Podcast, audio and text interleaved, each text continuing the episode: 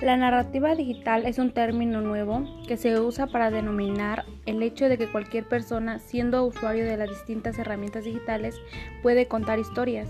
Estas historias digitales a menudo se presentan con formatos persuasivos, emocionalmente atractivos y pueden ser interactivas.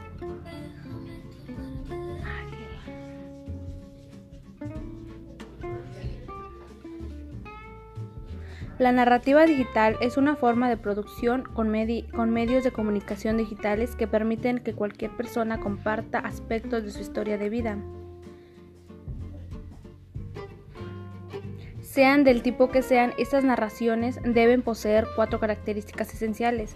Tener un buen gancho de ser concisas, incluir los elementos narrativos fundamentales, comienzo, nudo y desenlace, e integrar distintos recursos.